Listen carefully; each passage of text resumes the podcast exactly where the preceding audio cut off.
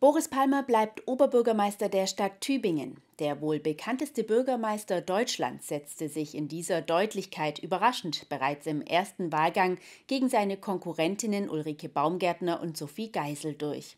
Palmer erhielt 52,4 Prozent der Stimmen. Ulrike Baumgärtner erzielte mit 22 Prozent das zweitbeste Ergebnis. Sophie Geisel kam mit 21,4 Prozent auf Platz 3. Alle anderen Kandidaten erhielten zusammen 4,2 Prozent. Die Wahlbeteiligung lag mit 62,6 Prozent deutlich höher als vor acht Jahren. Palmer hatte vor allem während der Corona-Pandemie bei den Tübinger Bürgern als Krisenmanager punkten können. Sehen Sie einen Rückblick auf den Wahlabend und Stimmen von Tübinger Bürgern und Funktionsträgern. 18 Uhr. Die Wahllokale sind gerade geschlossen, die Auszählung beginnt. Schnell zeichnet sich ab, hier wie auch anderswo, der Stapel mit den Stimmen für Boris Palmer wird mit Abstand am größten. Auf dem Marktplatz haben sich inzwischen zahlreiche Tübinger Bürger versammelt. Baubürgermeister Kurt Sölke präsentiert die Ergebnisse, die nach und nach eintrudeln. Das erste Ergebnis kommt aus Bebenhausen. Boris Palmer liegt bei 64,9 Prozent. Es wird sein stärkstes Einzelergebnis bleiben, aber der Trend ist klar. Auch wenn die Prozente für Palmer wieder nach unten rutschen, er bleibt von Anfang bis zum Ende oberhalb der 50-Prozent-Marke. Um etwa halb acht ist klar, Palmer gewinnt die Oberbürgermeisterwahl im ersten Wahlgang. Jubel und Applaus auf dem Marktplatz. Für diese beiden ist klar, dass sie die Wahl verloren haben. Sophie Geisel und Ulrike Baumgärtner, beide holen etwas mehr als jeweils 20 Prozent. Die Stimmen der Kandidatinnen. Ich bin ganz mit mir im Reinen. Vielen Dank. Das ist sicher nicht das Ergebnis, was wir uns gewünscht hatten, aber es ist wie es ist. Die Tübinger haben Boris Palmer gewählt.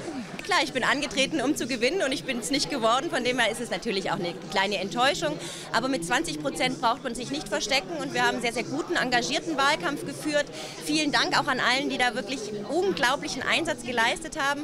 Und wir haben auch Themen gesetzt, die bisher einfach zu wenig bearbeitet wurden. Und da erwarte ich jetzt auch von dem neuen alten Oberbürgermeister, dass er diese Themen auch angreift und umsetzt. Doch nun zum strahlenden Sieger des Abends. Blumen- und Blasmusik für den alten und neuen Oberbürgermeister. Doch schon am Montag geht die Arbeit wieder los, denn die Dauerkrise will bewältigt sein.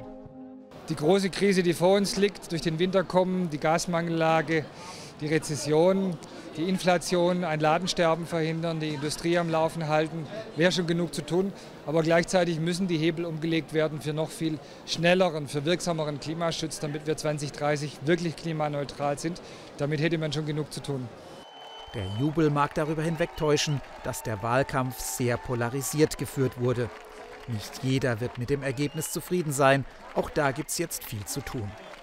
Ich bedanke mich bei allen, die heute nicht für mich gestimmt haben, denn nur dadurch war diese unglaublich hohe Wahlbeteiligung möglich. Und ich hoffe, dass wir uns als Demokraten auf die Legitimation durch Verfahren verständigen können, dass nämlich ein ordentlich durchgeführtes Wahlergebnis am Ende alle bindet. Und dann können wir am nächsten Tag wieder gemeinsam der Stadt Bestes suchen. Das muss der Auftrag sein, dafür biete ich die Hand. Was jetzt klar sein dürfte, Boris Palmer ist in Tübingen beliebt. Nicht wegen seiner bundesweiten TV-Auftritte, sondern wegen seiner Arbeit vor Ort. Vor allem während der Corona-Pandemie hat er bei den Tübinger Bürgern viele Pluspunkte gesammelt. Ein Stimmungsbild.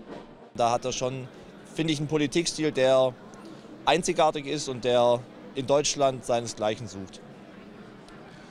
Da kann ich mich nur anschließen. Ich finde, dass es einfach auch in der, zum Beispiel in der Corona-Zeit, dass er dann irgendwie Modellstadt Tübingen irgendwie mit vorangebracht hat und dass er einfach immer wieder total coole Lösungen für irgendwie Probleme hat und die einfach auch durchsetzt. Äh, mich interessiert es auch nicht, ob der emotional die, jeden abholt irgendwie, sondern der soll die keine Ahnung wie viele tausend Mitarbeiter managen, dass wir als Bürger in dieser Stadt unsere Sachen machen können, dass es funktioniert. Und wenn es Probleme gibt, dass jemand da ist, der nicht oh, wie Zühnchen im Kreis springt, sondern halt so, oh, was machen wir jetzt? Und sich dann Sachen überlegt. Ja. Ich ähm, schätze unseren Oberbürgermeister Boris Palmer und ähm, glaube, dass er auch sehr viele Sachen sehr gut durchsetzen kann. Aber mir gefallen manche Richtungen der Politik nicht. Und ich habe so eher das Gefühl, dass ähm, er mh, Sachen durchsetzen kann, die ich eigentlich gar nicht mag.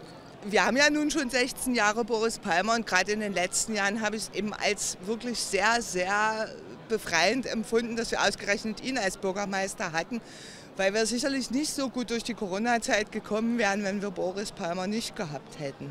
Also bei uns war einfach in Tübingen alles ein bisschen einfacher und ein bisschen netter als, glaube ich, im Rest von Baden-Württemberg. Das findet auch die Notärztin und Pandemiebeauftragte Lisa Federle. Mir war es wichtig, dass er durchkommt, weil er eben auch in der Corona-Politik wahnsinnig mit angepackt hat und alles, was, was ich gesagt habe, auch umgesetzt hat. Und da war der auch schon jemand, man, mit dem man auch reden konnte. Und ich finde, in einer Krise ist einfach so jemand ganz besonders wichtig. Und er ist ein guter Krisenmanager. Auch die Nachbargemeinden blickten an diesem Abend mit Spannung nach Tübingen. Ich schätze Boris Palmer deshalb, weil er als Mensch und als Politiker auch unangenehme Dinge ausspricht, weil er vorausdenkt, weil er die Diskussion nicht scheut und weil er für die Region und für die, wie auch für die Stadt Tübingen das Beste will, auch gegen Widerstände. Und das, finde ich, muss man unterstützen. Tübingens Bürgermeister Daniela Harsch und Kurt Sölke hatten sich aus dem Wahlkampf herausgehalten, aber auch sie analysierten das Wahlergebnis aus ihrer Sicht. Ich glaube, dass viele Menschen sich Kontinuität gewünscht haben, gerade in den unsicheren Zeiten. Und dass Tübingen eben auch gerade gut dasteht, hat sicherlich dazu geführt, dass der Amtsinhaber eben auch wiedergewählt wurde. Für uns ist dieser Abend dann tatsächlich auch ein Abend, wo wir das erste Mal wirklich mitkriegen, wie die Menschen reden. Und es sind halt viele, viele Menschen in Tübingen, die sich ihre Meinung gebildet haben. Und das finde ich wirklich jetzt toll daran, mit so einer hohen Wahlbeteiligung ein so klares Ergebnis. Ich finde, das ist auch tatsächlich so ein bisschen eine kleine Feier der Demokratie an der Stelle. Und so geht Oberbürgermeister Boris Palmer nach diesem Wahlerfolg mit viel Rückenwind in seine dritte Amtszeit.